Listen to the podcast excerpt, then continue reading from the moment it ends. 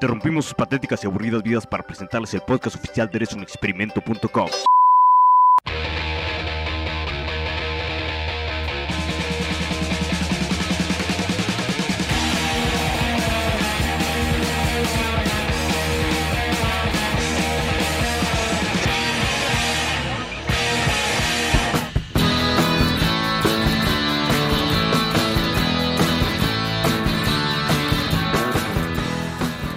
Hola pandilla, sean todos bienvenidos al primer podcast del 2012 en la transmisión número 9. Ahora sí, en viernes y con los problemas técnicos solucionados. Aunque mi voz no está del todo bien, pero ¿qué se le va a hacer? Espero que todos la hayan pasado muy bien en estas fechas y que este nuevo año sea mucho mejor que el anterior.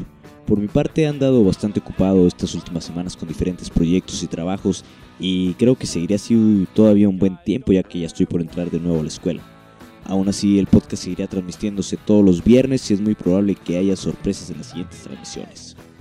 Para empezar, quisiera leer un artículo a modo de historia que me encontré en la página del país.com. Llegué ahí vía olayorubio.com.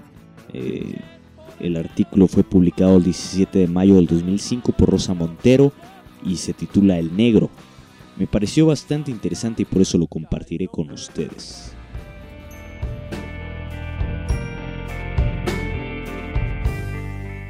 Estamos en el comedor estudiantil de una universidad alemana. Una alumna rubia e inequívocamente germana adquiere su bandeja con el menú en el mostrador del autoservicio y luego se sienta en una mesa. Entonces, advierte que ha olvidado los cubiertos y vuelve a levantarse para cogerlos. Al regresar, descubre con estupor que un chico negro, probablemente subsahariano por su aspecto, se ha sentado en su lugar y está comiendo de su bandeja. De entrada, la muchacha se siente desconcertada y agredida, pero enseguida corrige su pensamiento y supone que el africano no está acostumbrado al sentido de la propiedad privada y de la intimidad del europeo, o incluso que quizás no disponga del dinero suficiente para pagarse la comida, aun siendo esta barata para el elevado estándar de vida de nuestros ricos países. De modo que la chica decide sentarse frente al tipo y sonreírle amistosamente, a lo cual el africano contesta con otra blanca sonrisa. A continuación, la alemana comienza a comer de la bandeja intentando aparentar la mayor normalidad y compartiéndola con exquisita generosidad y cortesía con el chico negro. Y así, él se toma la ensalada, ella apura la sopa, ambos pinchan paritariamente el mismo plato de estofado hasta acabarlo y uno da cuenta del yogur y la otra de la pieza de fruta. Todo ello trufado de múltiples sonrisas educadas, tímidas por parte del muchacho, suavemente alentadoras y comprensivas por parte de ella. Acabado el almuerzo, la alemana se levanta en busca de un café y entonces descubre en la mesa vecina detrás de ella su propio abrigo colocado sobre el respaldo de una silla y una bandeja de comida intacta.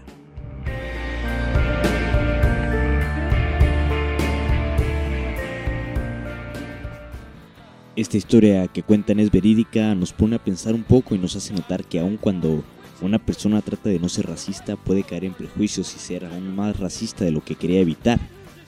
Al final es mejor quitarnos todo tipo de prejuicios y tratar a las personas como lo que son, seres humanos, sin importar sexo, color, edad o nacionalidad. Al final, todos sangramos del mismo color.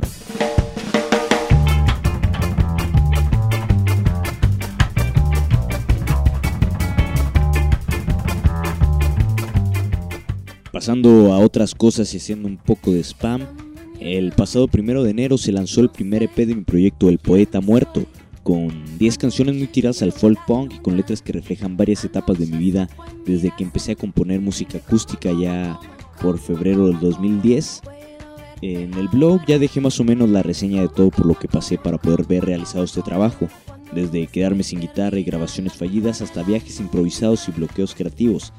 Pero al final valió la pena todo el esfuerzo y la dedicación que le di a cada canción se cumplió otra de mis metas y me he abierto el camino para seguir componiendo y seguir editando más material.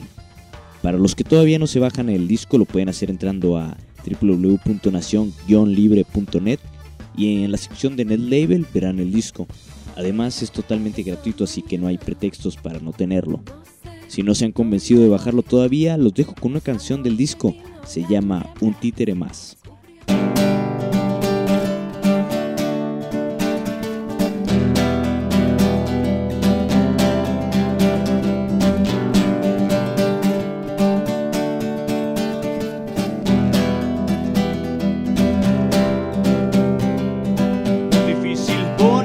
pensar.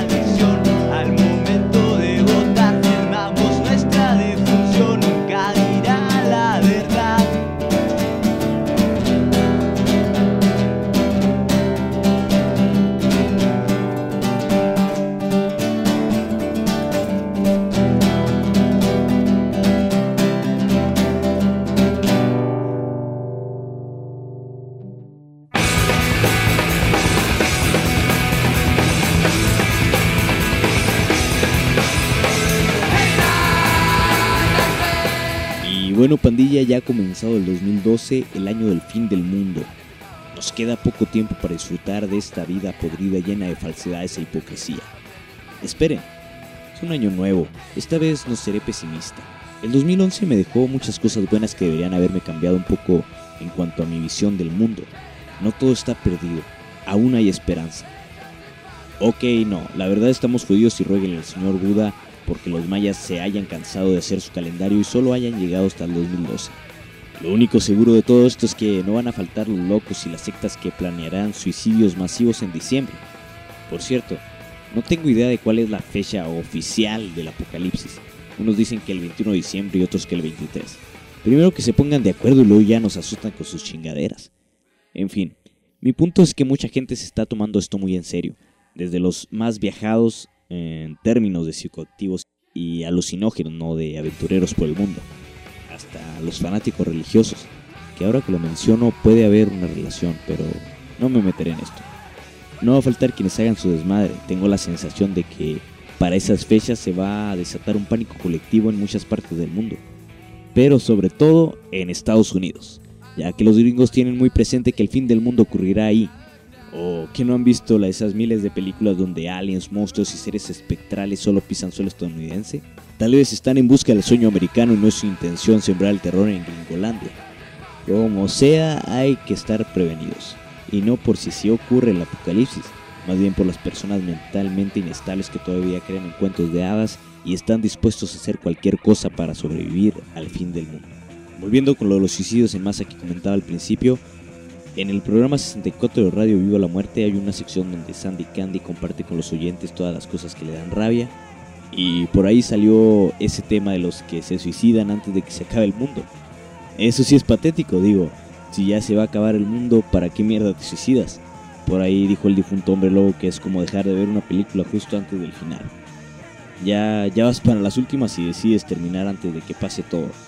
Creo que los suicidas de nuevas generaciones deberían aprender de los errores del pasado, ya que han anunciado tanto el fin del mundo y tanta gente se ha suicidado por esto, pero seguimos aquí y casi seguro seguiremos aquí para el 2013, a menos que un Sasquatch baje de las montañas y nos coma a todos. Y bueno, eso es todo lo que tengo que decir sobre el 2012. Mamá siempre decía, la vida es como una caja de... continuar, los voy a dejar con una canción de Oroku. Tiene que ver un poco con esto del fin del mundo y estas cosas. La rola se llama The End is Near. La pongo y vuelvo.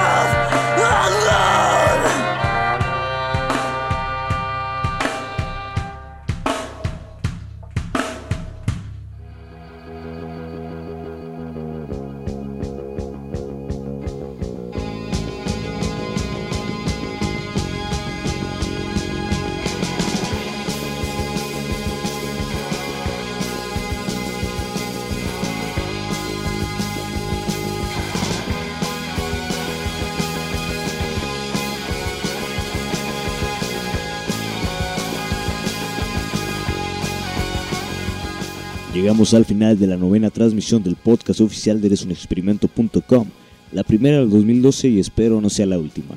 Aún con problemas técnicos, si estoy enfermo o mi voz no da para más, el podcast seguirá transmitiéndose hasta el fin del mundo, o sea, el 21 o 23 de diciembre.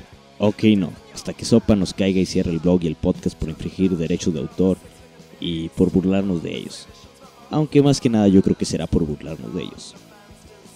Para finalizar el programa voy a poner una canción de Ruidosa Inmundicia. La semana pasada terminé con una canción de Demencia Colectiva donde canta Caro y pues este es su otro proyecto, mucho más rápido y pesado y con gritos más desgarrados. Últimamente he estado viendo videos de sus presentaciones en vivo principalmente de su gira por Japón y me da rabia que no viajen a México todavía.